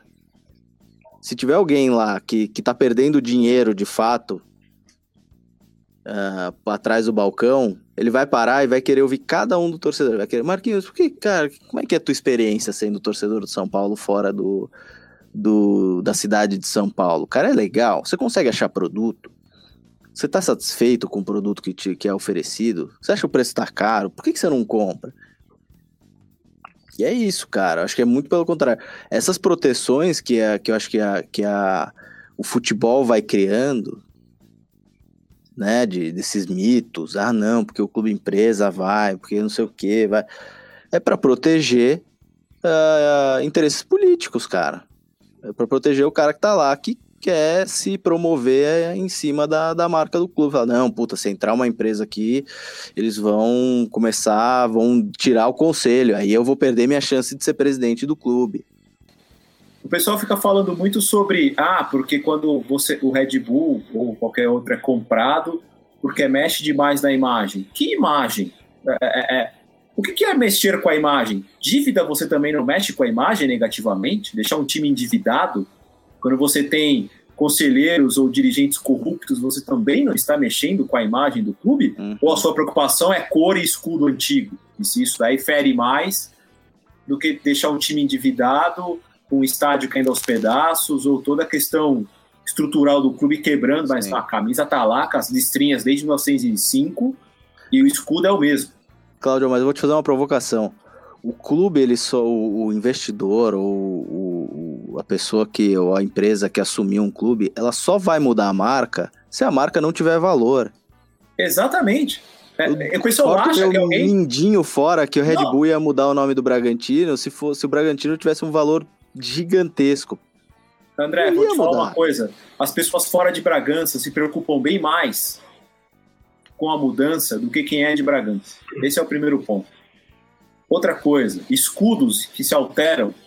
Existe uma análise tão profunda sobre decisão de mudança de identidade visual que é gigante, né? A Inter de Milão mudou hoje, Você viu a hoje. da, da Inter que foda? Eu mandei para um É, amigo e- a explicação e- toda do IAM. É, Puta, e- animal. pois é, e, e aí fica, e aí fica, ficam pessoas do mesmo jeito que tem gente que não entende de futebol e comenta, tem gente que não entende porra nenhuma de design e comenta, né? E tem voz forte, então aquilo vira a verdade, né? É que esse é um dos problemas do comentário de futebol e dessa questão mais profissional do futebol principalmente.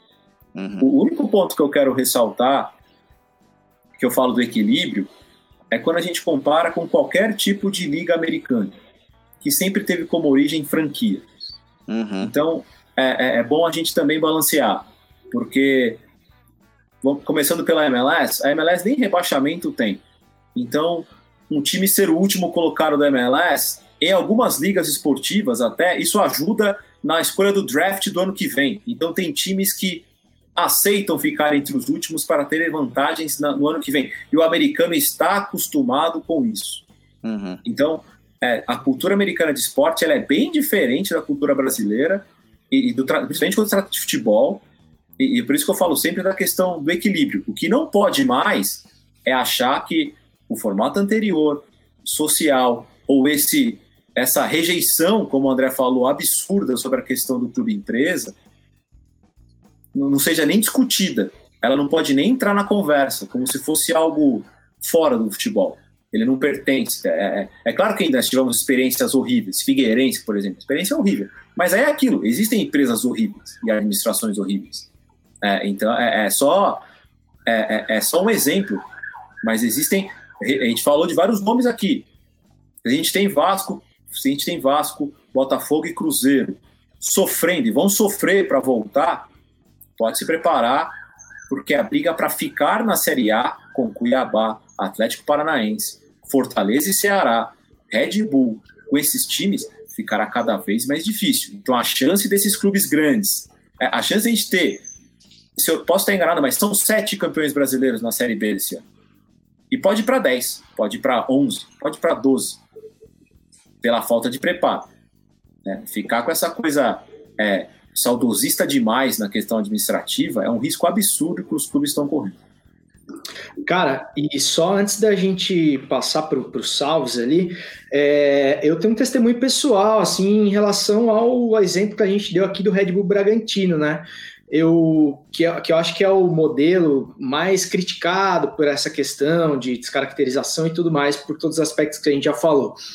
Mas eu fui, eu fui contratado por eles para fazer um vídeo desenhado em comemoração aos 93 anos do clube, que rolou recentemente e tal. Pô, o vídeo ficou super legal. Inclusive, é, quem tá vendo a gente aí, ou ouvindo no episódio pelo podcast, vai lá nas redes sociais do, do Red Bull Bragantino, que tá lá e tal. Fiquei muito honrado.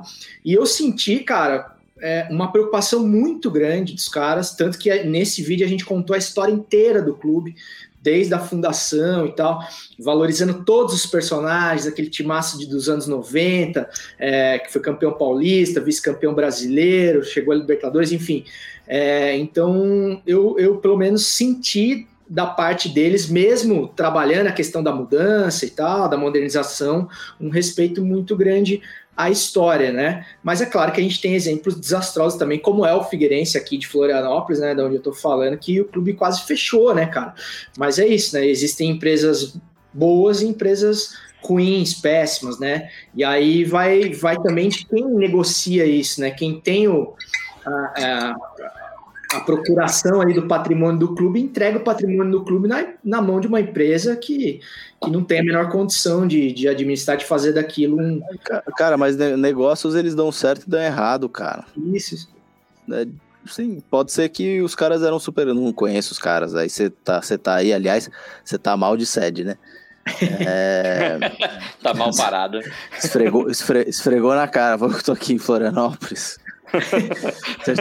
De frente pra mole aqui, só olhando o pôr Não, do sol. tô, tô aqui em Florianópolis com, sentado aí com no- vidro na minha frente, com a vista pra praia. É, é, é minha, minha varanda aqui, 360 graus. Tá?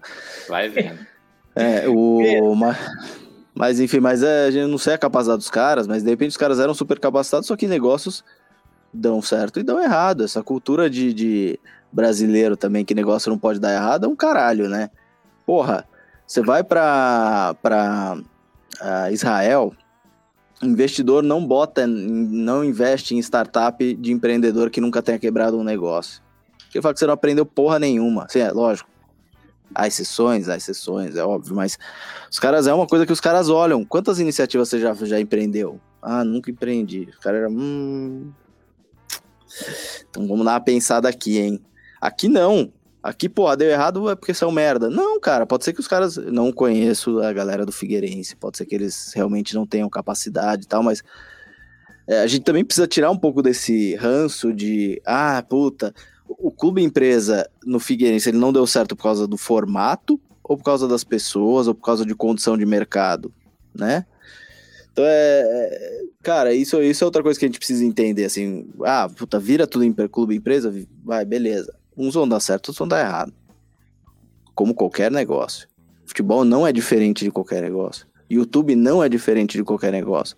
Pode fazer o teu canal, você pode fazer direitinho, tudo direitinho. Puta, como manda o figurino, seguir todas as regras, todas os SEO, publicação, frequência e não dá certo.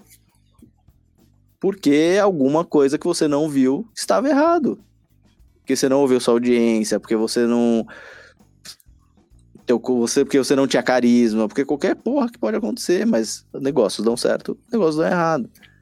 Então é, é- é- pior frase que tem, pra mim, é que o, o, o, o futebol é mais do que esporte. Você sai de um âmbito racional para um âmbito irracional, aí tudo se justifica. Ah, não, precisa dar certo. Não, porque não pode. Não, porque o cara. Cara, é um negócio como qualquer outro. Uma empresa como qualquer outra. Que o cara pode, puta, passar por um ano de dificuldade. Que o consumidor pode não a- abraçar o produto dele num ano. E ele não conseguiu investimento, ele quebrou. Quantas empresas quebram no Brasil? É, cara, em cima disso que você falou aí, André, pra gente finalizar o assunto, cara, é, uma coisa é certa, né, cara? Se, se os clubes forem ser mantidos como agremiações esportivas, não como empresa, precisa haver uma mudança drástica nessa questão da responsabilização do cara, né? Tem que ser Ah, igual mim é. tá de aluguel, cara. Você terminou o contrato, bicho, você tem que pintar a casa, você tem que pagar todas as, as prestações, você tem que entregar zerado, pelo menos. Se você não entregar com dinheiro no caixa, você tem que entregar do jeito que você encontrou, né, cara? Mas enquanto é isso, os, os caras têm aventuras ali de 3, 4 anos, aí antes de sair o cara compra o Hulk, o Capitão América, né? Toda a Liga da Justiça e sai fora, velho, e deixa a bucha que vem depois, né? Inclusive, né, o Claudio pode falar melhor disso, mas assim, muito dessa transparência, né, apresentada, por exemplo, pelo Corinthians essa semana, tem muito de tirar a responsabilidade também, de falar, ó, mano, ó o que eu tenho na mão aqui, né, que é do outro presidente, né, não tem nada a ver com isso. Então, às vezes tem muito mais de se livrar da responsa do que propriamente de transparência, de, ó, nós vamos colocar Sim. assim, todo mundo ver o que tá acontecendo e o que não tá. Total. E, e- e só, só a última pra gente ir para as dicas aí do fim. Tem gente que é do Grupo Globo e do Grupo Disney que é contra Clube Empresa. Segue o jogo. Segue o jogo. Geralmente, Claudio, um cara que, que, que tem aquele discurso, ah, eu prefiro ver o meu clube fechando do que do que entrar a Red Bull, por exemplo. Geralmente é o cara que não torce pro time, né? Porque se você for perguntar de repente pro cara de Bragança Paulista, pô, ele não tinha mais o Bragantino para ver, cara, sabe? O time que ele gosta, É, é. que cresceu amando, que o pai dele ensinou ele. E agora ele tem, tá ligado? De uma maneira diferente, mas ele tem. Então, o que, que esse cara prefere, né? Será que alguém tá perguntando isso? Geralmente o cara joga com o clube do outro, né? Mas se fosse o dele que fosse fechar, talvez ele fala, não, tudo bem, né? Vamos botar É, Bull. vamos, vamos, vamos nos lembrar que uma empresa no começo dos anos 90 mudou o uniforme de um dos times mais tradicionais de São Paulo. Depois que foi campeão, ninguém liga. A camisa vira histórica, retrô, todo mundo quer comprar, quer ter. Mas quando a Parmalat entra no Palmeiras, ela muda a camisa do Palmeiras. Que, que a gente prefere? Um mecenas que uma hora pode cansar de brincar de futebol manager e ir embora? Ou algo sério, estruturado, pensado, sabendo que se estourar agora pode cair daqui a dois anos, né? É, tá todo mundo usando o verbo novo, cruzeirar, para times que estão fazendo isso. O que, que, que se prefere? É, e, e só para completar, assim, né, cara, eu acho que, cara, se a gente aqui não disser que a gente acha que o futebol é muito mais do que um esporte, a gente vai estar sendo hipócrita, a gente acha, mas isso tem que ficar no campo do torcedor, né, cara, do apaixonado. O cara que vai gerir, se ele for apaixonado, melhor ainda, né, porque o André sabe bem que trabalhar com o que você ama é muito mais legal. Mas, cara, ele tem que, acima do amor, ele tem que manjar de gestão, tá ligado? Ponto. A paixão fica. É o conceito, César. O cara que compra um telefone da Apple e paga 13 conto num telefone da Apple, ele é um apaixonado, cara. Ele não deixa de ser um apaixonado. Só que eu vou falar, no, no, na essência dele, e na essência de quem faz o produto, ele não faz o produto e fala, ah, puta, eu vou fazer qualquer coisa porque é, o, cara é, é- o cara é apaixonado. É, é mais nesse caminho, não é, não é. A gente não entende. A gente tanto entende que tem, tem uma paixão envolvida. Cara, você ama a sua esposa, o seu esposo, teu companheiro. Se você não trata bem, não tem amor que resista, cara. É mais nesse É isso. sentido, sabe? É, É que isso. é, o, que eu, o que eu falei, e, e eu insisto que nesse negócio de, é, de acabar com, esse- com essa história de é mais do que futebol, é mais do que não sei o quê, é porque isso vira muleta, cara. Vira muleta pra entregar qualquer merda. Falando, o cara é apaixonado, beleza. Vou colocar ele sentado no cimento, vou fazer ele pegar. Porra, cara, eu fui. é, Eu, eu, eu não sou um maníaco por, por, pelo, pelo São Paulo, sou torcedor do São Paulo, mas não sou maníaco. Mas, cara, o, pouco que eu, que eu tinha vo- vontade de levar meu filho pro estádio acabou no jogo da seleção brasileira da Copa América, Brasil e Colômbia, acho que foi a abertura da, da Copa América, no Morumbi. Não vou lembrar. Bolívia. Não lembro. Brasil, Brasil, e Bol- Bolívia. Brasil e Bolívia. Brasil e Bolívia, isso. Fui levar meu. le- Levei meu filho pequeno ainda. Meu filho tem 5 anos hoje, ele tinha só 3, é isso? Foi dois anos atrás? Dois, três anos atrás. Cara, fui levar meu filho lá. Puta, pra chegar já foi um puta do inferno. E eu. Acabo que às vezes, eu- a maioria das vezes que eu vou, vou sozinho, vou a trabalho, não sei o quê. Não. Puta inferno pra chegar. Puta, ele queria comer um negócio, pipoca fria, um hambúrguer zoado, não sei o quê. Na hora de sair, tudo fechado em volta, eu tive que carregar, meu, pra quem conhece São Paulo, eu tive que carregar meu filho do estádio até a Avenida Morumbi. Com. O moleque já tava com, sei lá, com quase 10 quilos, eu carregando o moleque no braço. Subi, na subida, né? Uma subida. Cara, que experiência de bosta, cara. Que experiência de bosta que eu tive. Cara, meu tesão foi lá embaixo, cara. Mas lá na casa do caralho para levar ele de novo. Nunca mais, bicho. E é assim que o torcedor é tratado por causa dessa merda de falar, não, futebol é mais do que um esporte, futebol é mais do que. o-" E aí entrega qualquer coisa. Eu tava esperando o final, que o Léo tinha mandado um, um beijo pro Cissa, que eu tava esperando o finalzinho. Ele chegou É. antes. Léo, aliás, o Léo fez a live do Ale Oliveira hoje um pouquinho antes, maravilhoso. É, é um monstro, cara. O cara que mais entende de podcast no mundo. É, Léo Zui, segue lá, arroba Léo Zui. E aí, o- até o Claudio falou de, de, é, do marketing do clube ser, ser responsabilizado para trazer, pra trazer dinheiro é, e não para ativar a marca do clube ou trabalhar com o dinheiro do clube para melhorar o, o alcance e tudo mais. Que seja para trazer dinheiro. Aí o cara vai lá ter responsável para trazer dinheiro, cria uma putação comercial, ele não entra no CT. Ah, puta, É eu criei uma puta experiência. Torcedor agora, cara, vai poder chegar no CT, vai poder dar um touch com os jogadores, vai ganhar camisa. O pessoal aí vira o treinador e fala assim: não, não quero que entre no CT porque vai atrapalhar a concentração dos meus jogadores. É teu Meu- cu. meu- Não, e fala assim, meu jogador, meu jogador, meu jogador precisa descansar. Aí o cara fica É. gravando o TikTok a tarde inteira. Vamos para salvos finais, então, para não liberar o homem, rapaziada. A gente tentou, de todas as formas, resolver os problemas do futebol brasileiro, mas eu acho que. Acho que Fudeu. Ah, sabe, mas ó, uma decisão aí, que não dá. se, os- se os clubes quiserem investir uma hora e meia para escutar, é, é o que eu falei lá, é praticamente um EAD. Fiquem à vontade. A gente avisou. Simbora. Salve! Salves finais aí pra gente liberar o nosso convidado nessa live caótica, porém, mano, muito prazerosa, assim. Obrigado pela, entre outras coisas, pela paciência, André, de passar por cima de todos os percalços que a gente teve aí, a gente teve, é, com internet e tudo mais. Tamo junto. A gente ganha como time e perde como time, porra. Não tem essa, É não. isso. É a gente mesmo. Foi, foi, cara, um prazer aí te ouvir, assim, cara, você é um cara muito generoso, assim, na, na questão de transmissão de conhecimento. Eu tenho uma única ressalva a fazer em relação a você, André, uma mágoa que eu tenho que o Léo, que apareceu aqui agora, ele foi contratado pelo Fora de Série, ainda sob contrato vigente com o Futiversivo, então achei antiético E a, parte como, como e, a empresário. grana, e a grana de clube formador não chegou até agora. É, exatamente. Então, os advogados aí do Futiversivo vão entrar em contato logo mais aí, porque a gente não se conforma de ter perdido. César está falhando pra mim, César. Pô, não fica com isso hoje que eu acredito. É, rapaziada, vamos dar o salve de vocês e a gente deixa o André encerrar. Se vocês tiverem indicações de conteúdo também, essa é a hora.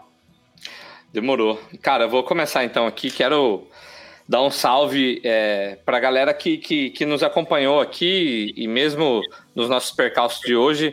Eu, e eu, de verdade, eu acho é prazeroso quando é assim, porque faz força a gente, como diz aqui em Cuiabá, mexer o cesso, mexer a bunda e, e- e- desenrolar a- aqui. Então, mandar um abraço para todo mundo que, que participou por aqui, pro Ascânio, que falou mais que eu aqui no, no, no chat hoje. O Rodrigo Dias deve ter acompanhado a live passada, porque ele falou: trabalha, Marquinhos. Que eu falei que eu não tô aqui para trabalhar, eu só tô aqui para escutar, então para de, de ficar pondo eu para trabalhar. Mentira, manda mais, manda mais comentários. Lu, é, um beijo também aí por, por ter nos acompanhado, obrigado. E André, cara, eu sou seu fã. É, eu nem sei se eu teria espaço para quem indica, porque a galera tá acostumada a eu não indicar nada, só anotar aqui. Mas eu queria indicar a todo mundo consumir o conteúdo do Fora de Série, que é sensacional, tanto no, no perfil do Fora de Série no Instagram, quanto no perfil do, do, do, do próprio André no, Instra- opa, no Instagram e no canal do Fora de Série também, que os caras são brabo demais. Você não passa por um post sem levar um conteúdo para casa, viu? Então, André, eu sou seu fã demais, cara. Eu não. Confesso que eu não conheço é, é, alguém que seja tão generoso quanto você e o Léo. Eu tenho esses do- vocês dois na mais alta conta. Obrigado. Valeu. A diferença é que o Léo é mais bonito. Claudião. Cara, primeiro também agradecer a galera que ficou acompanhando aí, a galera que estiver escutando o podcast, né? Até porque estaremos em outras em outros agregadores, né? Ah, e, cara, assim, agradecer o bate-papo com o André, né, cara? Acho que é, o principal aqui desse podcast é a questão de compartilhar conhecimento. Eu acho que o, o Futiversivo tem essa vantagem de ninguém querer esconder o que conhece, o que sabe. Além da opinião, acho que é conhecimento. Então, acho que a gente vem trazendo pessoas com pontos de vista sobre assuntos de forma diferente, mas que a gente converse, a gente dá voz e também é, dialoga, né? É, é, eu gosto muito de falar que ninguém quer pisar, ninguém quer cagar regra, acho que é muito mais ouvir, dialogar, escutar os dois pontos, concorda ou não, não concorda, acho que é, é, é um dos momentos mais gostosos da semana exatamente por isso, né? A gente vive numa coisa tão extrema no dia a dia, seja em redes sociais ou quando liga a TV, sei lá, que a hora que você vem para cá, você tem um bate-papo muito mais amistoso, mas de muito conteúdo e eu tenho a honra de fazer parte. Minha- minhas dicas são o mesmo assunto, mas eh, dois formatos diferentes, que é sobre o Barbosa, goleiro tão injustiçado da seleção brasileira e multicampeão pelo Vasco da Gama, porque a gente fala muito sobre o Barbosa da final, mas o Barbosa ele fez parte do expresso da vitória do Vasco e, e foi um dos maiores goleiros da história do futebol brasileiro. E a ESPN fez lembrar a ESPN das antigas e fez um baita documentário sobre o Barbosa, tá no ESPN Watch, eles devem estar reprisando aí nas, nas próximas semanas. E o ótimo podcast do Ubuntu Esporte Clube, que são pessoas do Grupo Globo, pessoas pretas do Grupo Globo, que trabalham no esporte, que tem um podcast para falar sobre cultura esportiva preta. E eles fizeram dois ótimos episódios, um sobre o Barbosa também, e um que eu escutei no fim de semana, que fala sobre como a Argentina conseguiu expulsar os pretos de lá. É, algo como se fosse um projeto político, nada muito diferente do que foi tentado aqui, mas até pelo tamanho do país e pela força da raça, não foi possível, ainda bem para nós e para nossa cultura. São, são dois conteúdos bem legais e, e uma, é uma baita homenagem para o Barbosa. Ficou até um compromisso meu no Pitadinha de fazer algo mais falando da parte vitoriosa do, do, do Barbosa no Vasco da Gama e não ficar falando só, né? Quando fala do Barbosa, é Barbosa, vírgula, o goleiro do Maracanazo. Né? Barbosa é muito mais que isso e merece respeito. Demorou, muito bem lembrado, Claudião. Ô, André, salve sinais aí se você tiver um conteúdo para indicar para a gente aí também. É, todos os do, do Fora de Série a gente acompanha, a gente é suspeito para falar, a gente é fã. É, mas enfim, fica à vontade aí, mano. Quero só fazer uma, uma justiça. O Marquinhos falou do, do conteúdo do Fora de Série.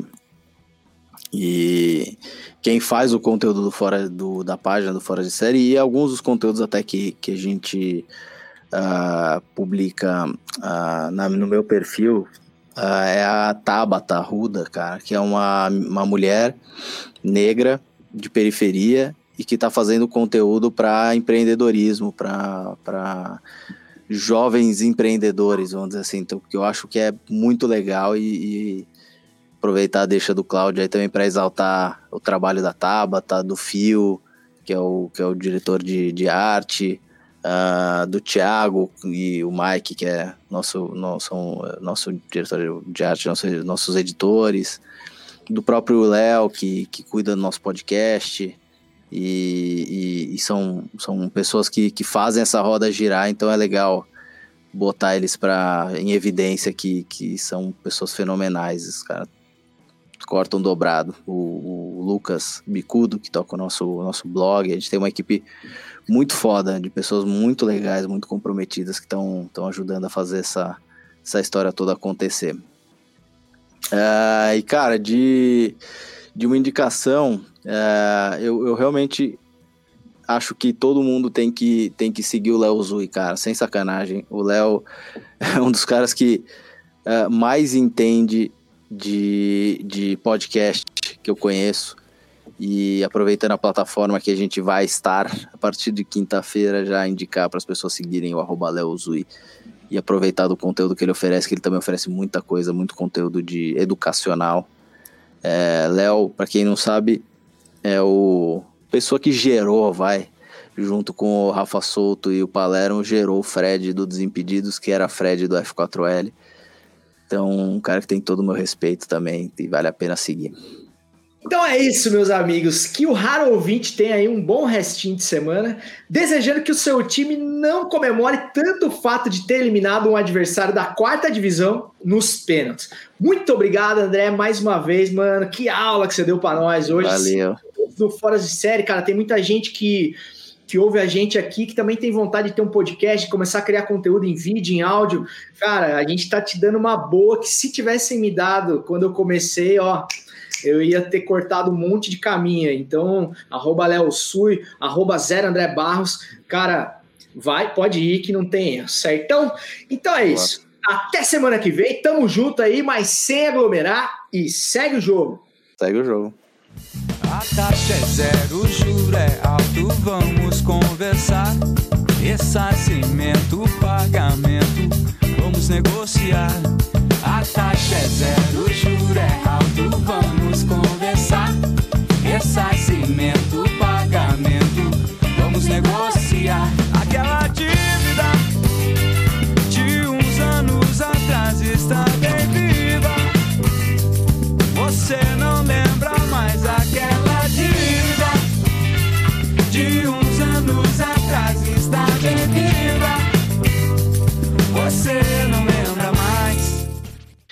Cara, se vocês viram, é, o- deu pra ouvir aí a apresentação, é porque eu caí no meio da, da apresentação do Não convidado. Na hora que você falou, o cara que ajudou a capinar o YouTube, ele falou: dá licença que agora é minha vez. Derrubou o do YouTube.